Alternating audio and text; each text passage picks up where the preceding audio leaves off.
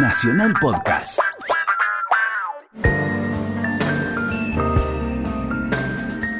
Nacional se puede permitir algunos gustos, entre ellos juntar a Héctor Larrea y Bobby Flores para ponerle música a la noche. Estás escuchando Mirá lo que te traje. ¿Qué hace, Flower? Bien, ¿Cómo aquí estoy conectado. Eh, bien, estoy bien. Yo no soy Flower, soy eso es. Yo soy Flores Ah, no con S. El primer Flores con S fue mi abuelo. Ajá. Y cuando llegó de España, él era Flores con Z. Cuando llegó de España, acá lo anotaron. ¿Cómo se llama usted? Flores, habrá dicho. No sé cómo. Claro, Y le pusieron con S. se engancharon ese. Así que el primer Flores es mi papá, Muy bien. con S. Pero ahora que sos un artista internacional, Sí. te podías llamar Flower. Bobby Flower. No, pero me gusta Flores. Y apareces en el escenario cuando arranca la orquesta y te cantás tu primera canción. Mira lo que te traje. Bobby, ¿A querido. qué ¿A qué viene todo esto?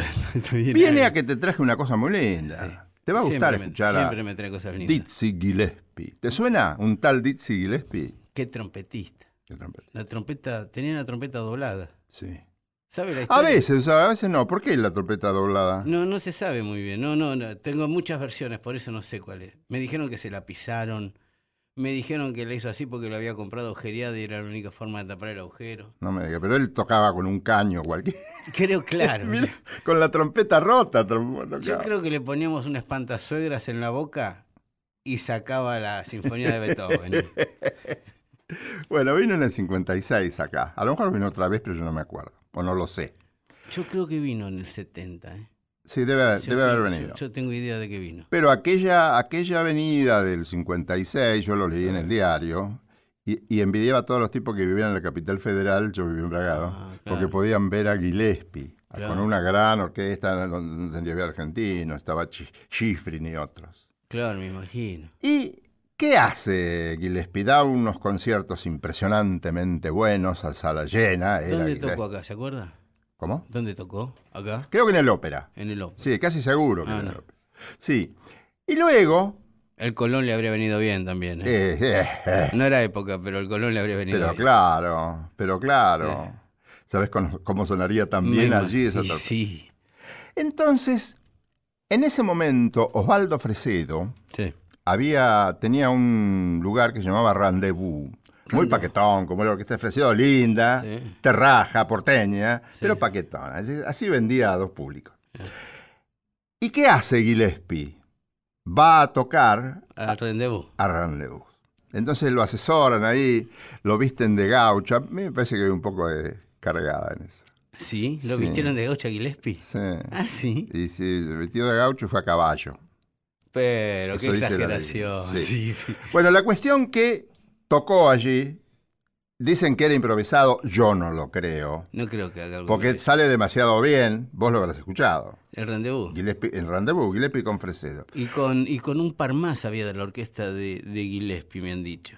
Willy Cook Ah, eso no lo sabía. y un Tan González, ¿Ah, sí? que era un latino que parece que conocía un poco del repertorio del tango, Claro. y lo sumaron ahí. Pero ahí hubo un ensayo. ¿no?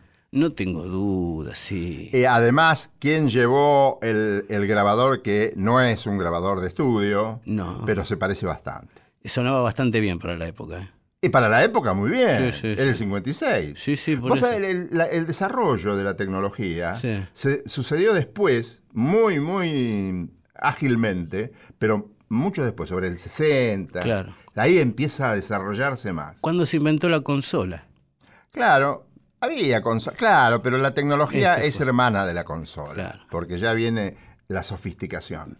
Si querés, escuchamos a, a Gillespie con Fresedo en Vida Mía, que es un tango bárbaro. Sí.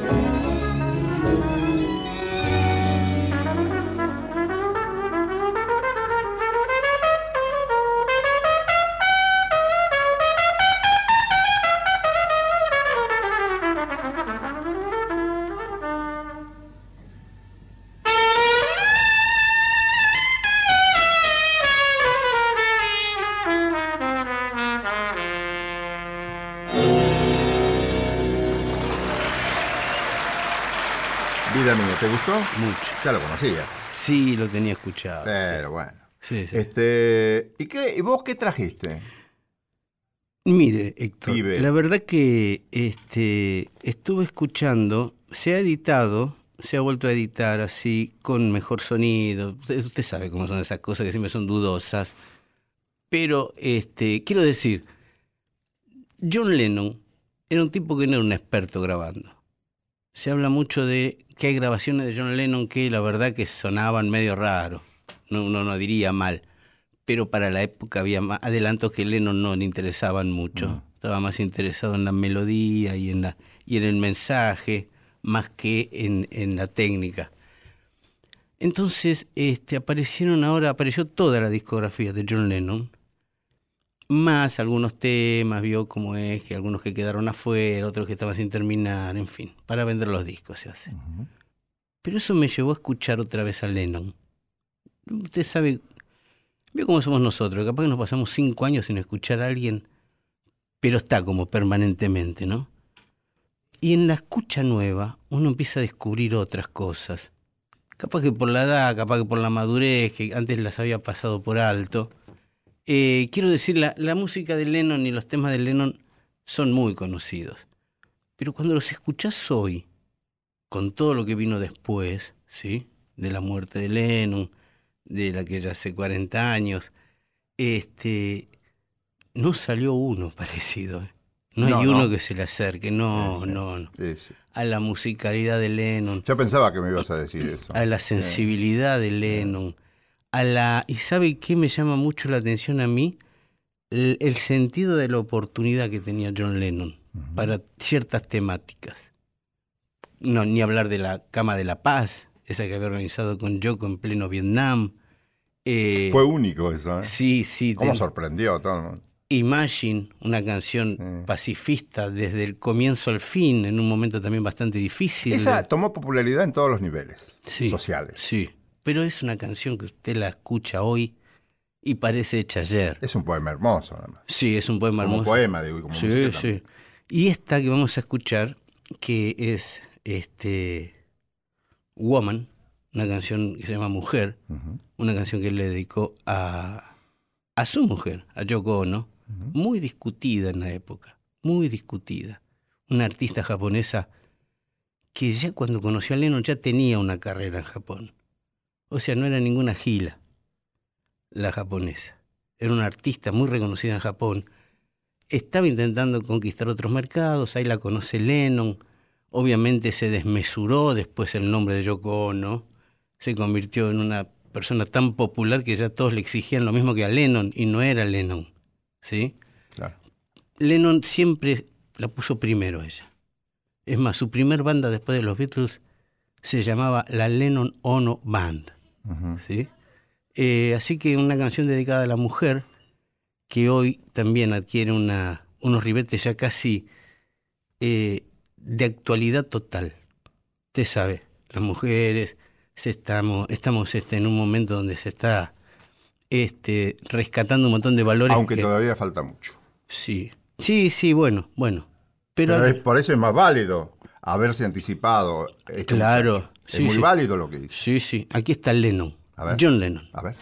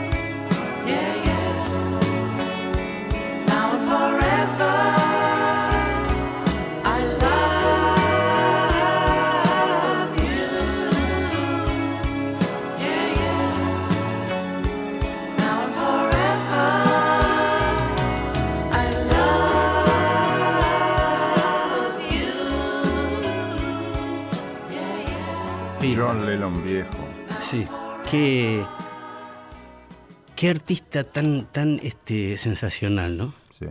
Y, y tan discutido en su momento, algunas actitudes que tenía y todo eso.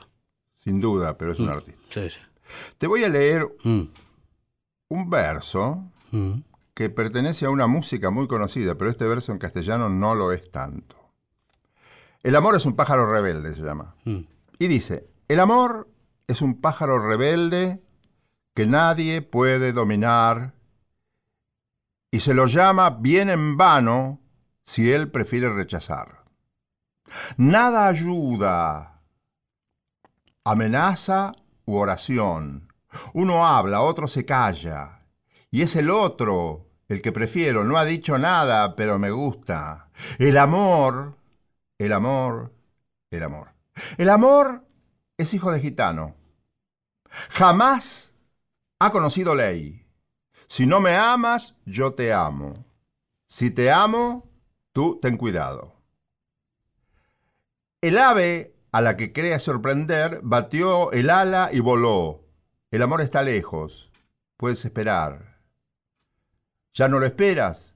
Y ahí está. Alrededor de ti, rápido, rápido, vino, se va, vuelve a venir.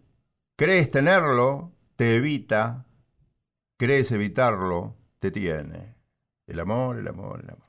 Esta es la letra de una, una, un área de, una canción en un área de Carmen Mm. que nos gusta a todos. Qué lindo que habla usted. Y es habanera. Habanera, Habanera. La famosa habanera. la famosa que habanera. tiene ritmo de habanera, Sí. tiene patas de habanera, boca de habanera, ojo de habanera. Sí. Es una habanera. Y yo la escuchaba, vos la podés, nadie, casi nadie, yo me entero ahora por internet que esta Sí. es la letra. Pero siempre yo escuchaba habanera, habanera de Carmen y, y me atraía, cualquiera le atraía, Sí. aunque no conociéramos el idioma y desde ya yo no lo conozco. Y te traje la versión que más amo. Porque Ajá. es aquella que cambió todo en, en el arte lírico. María Calas. María K. María Calas. ¿De que- qué año estamos hablando esto? Y estamos hablando de esto. es del- 60. No, antes. Antes. Ella creo que murió en cincuenta y pico. ella. Ah, sí. Sí, murió muy joven. Qué voz. Sí, sí, única. Además, hay quienes dicen el, la ópera, en cuanto a soprano, Mm. se divide en A, C y D, C. Antes de Calas y después de Puede Calas. ser, sí, sí, una maravilla. Sí, sí. Pobre mi mujer, tuvo, tuvo una vida siempre desafortunada. Ah, sí. Sí, siempre desafortunada. Ella, ella, mm, la madre estaba embarazada de ella, porque ella no es norteamericana. Ella es, es- es decir, es de Grecia. es griega. Fue concebida en Grecia Ajá. y mm, en Atenas. Y se fueron, toda la familia se fueron con el padre que, que- Mm. que era mm, farmacéutico. Se fueron a Nueva York. Ajá.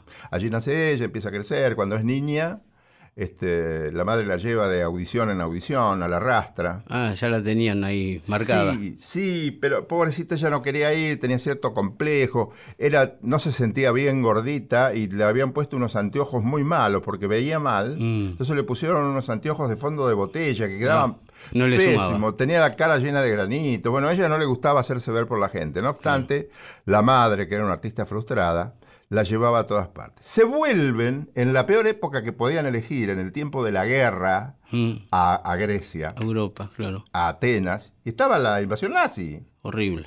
Claro, entonces se las arreglaron como podían para, para, para conseguir dinero, por lo menos para que tuviera ella calefacción, para estudiar. La pusieron a estudiar en el mejor conservatorio del mundo, que era el Conservatorio de Grecia. Estudió, se recibió. Y eh, la otra, la otra parte de la historia, te digo porque yo leí tres biografías de esta mujer. Me apasiona la Ah, vida mire. de esta mujer. Sí, sí. Eh, de- de- y siento como vos seguramente una admiración en- loca por su voz y su, Sí. su manera de decir. Ella llevó más teatralidad a la ópera. Sí, sí, la sufría. la- la- la- yo me imagino eso, escuchándola uno la ve sufriendo. Sí. Eso es raro de transmitir, ¿eh? Fíjate que vas a encontrar en internet, no Mm. hay muchas grabaciones fílmicas de representaciones operísticas de esta mujer. Claro. Pero un músico, una vez, con una, eh, con una cámara alemana de 16 milímetros, sacó partes de Tosca que son memorables. Ah. Están en internet. Si las buscas, Sí, puedes encontrar. voy a buscar. Sí, Sí, sí, sí. te va a gustar mucho. Sí, sí, sí. Bueno, esta chica vivió de todo, porque el público, además, el público de la ópera es muy rígido y muy jorobado. Claro. Es decir, cuando un pelito en la voz y ya la criticaban, Ah. la destrozaban. Aquí va a cantar María Calas, amigo mío, Habanera de Bizet.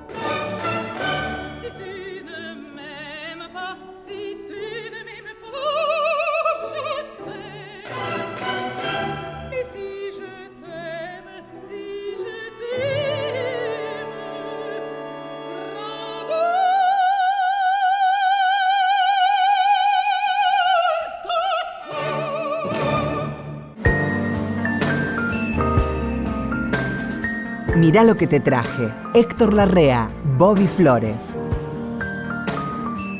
Hay muchos músicos de jazz que ocuparon una segunda línea digamos, a nivel popularidad, si se quiere, totalmente injusta.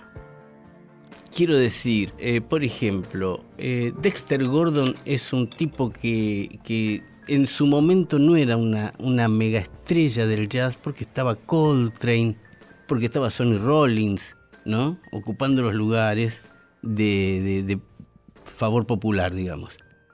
Este tipo es un, saxofonista de los años, eh, fines de los 50, principios de los 60, que se llamaba Willis Jackson. Willis Jackson.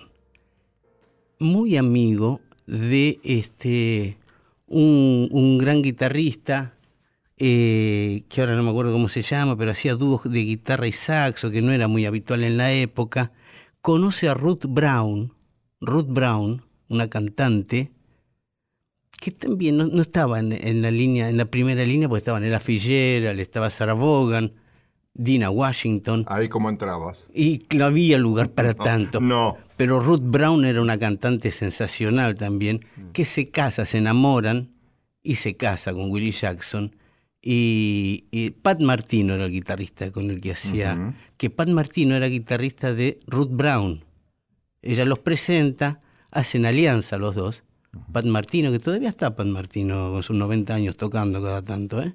Mira. y Willie Jackson, que en su momento fueron la música más... Usted sabe que se llama Cool Cat. Hay un, hay un apodo en el jazz que es el Cool Cat. Que el Cool Cat es el tipo que está buscando una rítmica nueva. Vaya por donde vaya, el tipo hace una, entra en el bebop, pero intenta otra cosa. Entra en el swing, pero intenta otra cosa. Y este tipo se empezó a mezclar con músicos de los que iniciaron el soul como Otis Redding, como Sam Cooke, ¿sí? a quienes hemos tenido acá en el programa.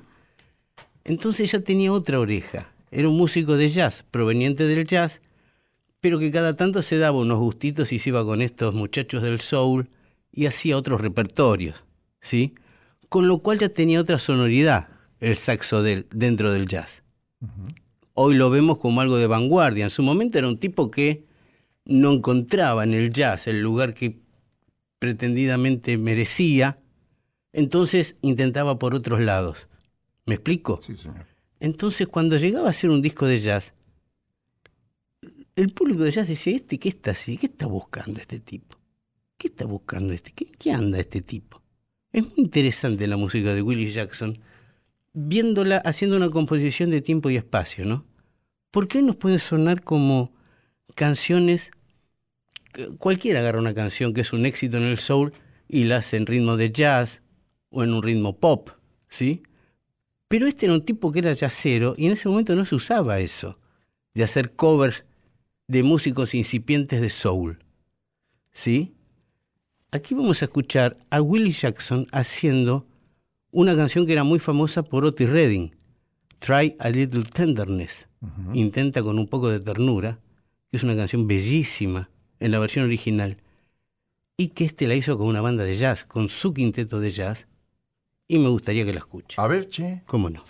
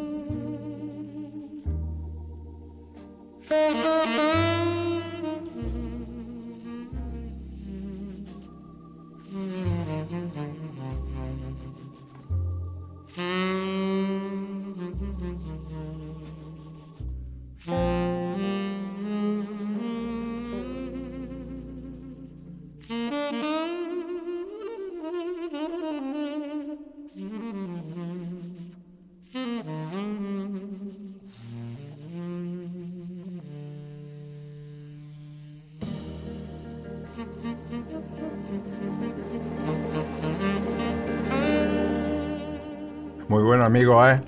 Willis era. Y Willis era gordo. Siempre suma el saxofonista gordo. ¿Por qué? Porque se supone que tiene más polenta. Yo creo, hay algo, algo tiene el saxofonista gordo. Pero tiene que tener pulmones grandes también, además de, además de tener panza. Claro, Sonny Rollins era flaco y no, era, no, no No. tiraba estas notas tan locas como este. Sí, sí, a mí. Bueno. Es como el cantante, la cantante gorda de Soul. ¿Eh? Parece que tuviera más polenta. Y, y Barry Y White, ¿se acuerda de Barry White? Sí, cómo no. Esa voz, flaco Sí, no la podría sí, tener. sí, no, no, llega un flaco a ese, a ese Muy bajo. bueno. bueno, mirá lo que te traje. ¿Qué me trajo, Héctor? Bobby Flores. Ernesto Acher. Maestro. Lo fichás. Oh, Qué tipo sorprendente, Acher. Yo no comprendí lo que era Acher hasta que no escuché algunas cosas de él fuera de los de Lelutier. de Lelutier. Claro. Después se fue a Chile, estuvo mucho tiempo en. Chile. Tuvo muchas cosas que resultaban graciosas, que yo un día de esto te lo voy a traer. Hacía, le gustaba la broma musical. Para Sí. hacer la broma musical, sobre todo para grabar 40 choclos, que era la Sinfonía 40 y el choclo, tenés que saber mucha música. Sí, Entonces sí. yo decía, acá hay una cosa que no me cierra. Este tipo nunca dijo que estudió este, dirección Mm. ni, ni composición. Y un día viene acá, no hace mucho, ¿eh? Lo engancho eh, a, a la folclórica y le digo, pero vos estudiaste algo más que la interpretación de algún instrumento. Sí, me dice, con cierta Sí. modestia, para no agrandarse, puso un tipo macanudo. Sí. Dice, bueno, estudié dirección con fulano, con fulano y con fulano. Claro, sí. Claro, por eso, yo lo he visto con, con eh, Jorge Navarro, Sí. dirigirle una, una orquesta de cámara. Sí. Excelente. Haciendo Gershwin.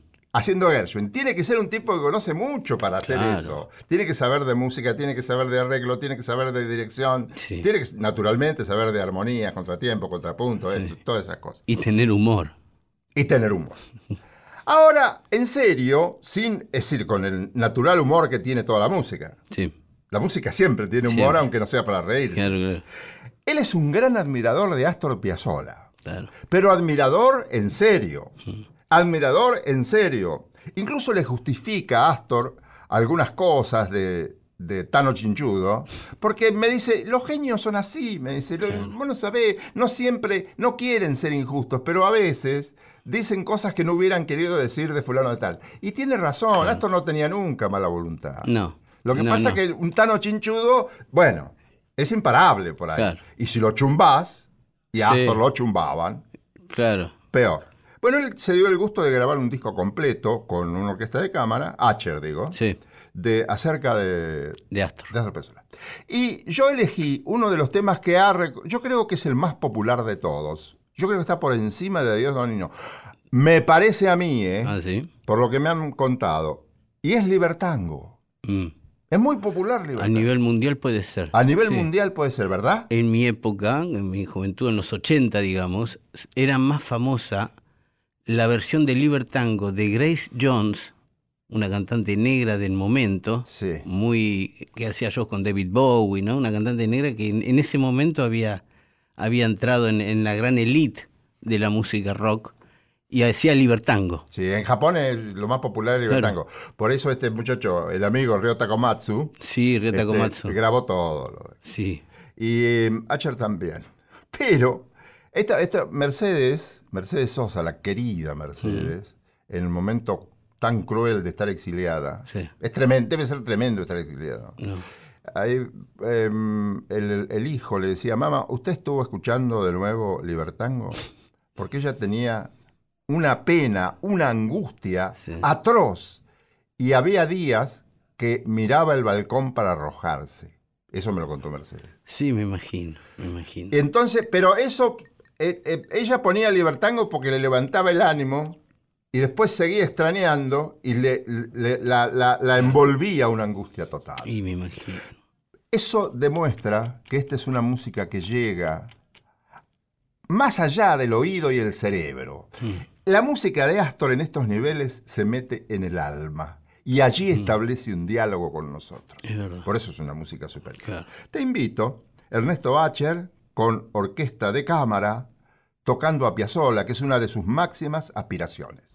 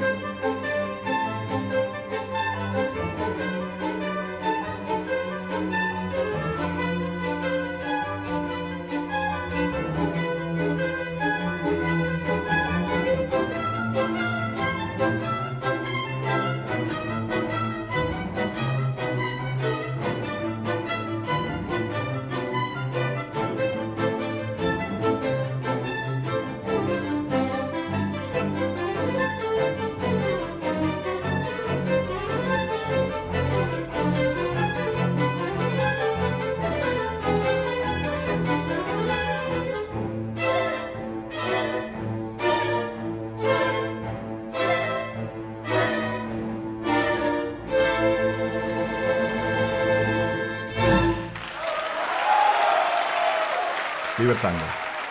Una obra, la verdad que es una canción, es una composición que es este inalterable al paso del tiempo. Sí, no, eso no. Es una- No pasa nunca, no. Porque Desde como- luego. Sí, sí, eso tiene mucho de Astor, ¿eh? Mucho, Astor tiene muchas cosas que aún hoy, Sí. yo creo que dentro de 20 años van a descubrir cosas que nosotros todavía no descubrimos de Astor. Claro, pero claro. Sí, sí.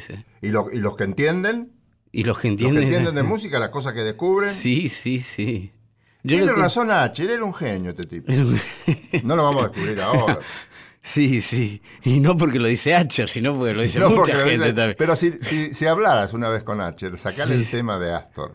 Y vas a ver, entra en una esfera celeste. Lo voy a probar. Yo tuve un par de veces con Atcher. eh, Sí, Sí. no, además es un tipo macanudo Sí. y muy poético para expresar. Me imagino. es sí. un gran tipo Acher. Sí. Y un artista valioso. Yo lo que adoro de ellos, un par de veces los crucé a, a a Moonstock, ¿sí? A Rabinovich, los Lelutier, ¿no? Lo que más le envidié, no una envidia sana, una envidia enfermiza. Sí, es como que- todas las envidias. como todas las envidias, es que cuando uno habla con ellos está sonriendo todo el tiempo. No, porque uno los ve y sonríe. Una Yo- envidia para ser legítima tiene que ser odiosa, Odiosa. mala, Sí, sí. pecaminosa, Yo digo, ¿cómo me, horrible. ¿cómo me gustaría generar esto? ¿no? Que Si la no, no gente es me- envidia. Claro, si no, no, si no es una especie de cariño medio Y tergiversado. claro, una admiración. Claro, Eso no, no. Yo decía, ¿cómo me gustaría que a mí un día la gente me mira y sonríe porque se acuerda de algo de él que lo hizo reír y ya pasa a otro estado el tipo, ya Eh. uno lo quiere Sí, ¿qué te automáticamente. parece? Bueno, este, hablando de gente que uno quiere, yo este tipo lo vi en el tocando en un lugar en Nueva York que la verdad es que yo había ido al, al Village Vanguard, ¿sí? A ver un show que había ahí anunciado que la verdad no me acuerdo quién era. Y no conseguí entrada. No había, no se puede entrar, no, ya está lleno, qué sé yo. Entonces me quedé recorriendo la zona de ahí del el Village neoyorquino, hace como 20 años de esto, ¿no? ¿Mm? Y entro a un lugar que había bastante gente que todavía no había empezado el show y ahí sí encontré lugar. Ahí me metí, un poco me colé entre un par que estaba, vi un amigo, hola, ¿cómo te va? Y me meto a ver un tipo que se llama Poncho Sánchez. Poncho Sánchez. No me dijo nada el nombre. Poncho, yo me imaginé una especie de gaucho. Y Sánchez. Sí, Poncho Sánchez. acá. Sí, eran todos, eran la, la, gente que estaba, que estaba haciendo la cola, eran todos negros y neoyorquinos básicos. O ¿Y sea, ¿Por qué no- se llamaba Poncho no, Sánchez? ahora le cuento, ahora ¿Qué cuento. derecho tiene No, Poncho a no Sánchez llamarse Jackson? entra un tipo blanco, gordo, grandote, de barba tupida, ¿no? Gorra. Ustedes viste los músicos de jazz que hay un montón en Nueva York que son desconocidos, pero que tocan bárbaro, ¿no? Y el tipo se, es raro, porque el tipo toca el piano y las tumbadoras. Va y viene. Vamos a hacer un tema con el piano, hacer otro con las tumbadoras. El tipo es un percusionista, básicamente, tejano, crecido en una familia mexicana. El padre de él era mexicano, ¿sí? Estoy hablando del principio del siglo pasado, ¿no?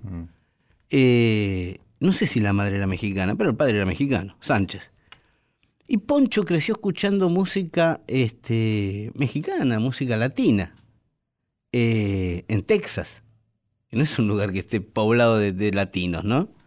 Eh, entonces el tipo se dedicó a desmenuzar el cha-cha-cha, lo que nosotros llamamos cha-cha-cha. El cha-cha-cha tiene una rítmica que es muy básica, cha-cha-cha, para bailar, ¿no? Que sería un paso doble acelerado, una cosa así. Y el repertorio del tipo, yo me acuerdo, lo estaba mirando y la gente bailaba, era como un, era como una fiesta pagana lo que estábamos viviendo ahí con este tipo que tenía un quinteto estándar de jazz. Como un ritual. Sí, sí. Sí. sí. Piano con trabajo, este, batería, él con la percusión. Eso tienen los latinos que viven en Nueva York.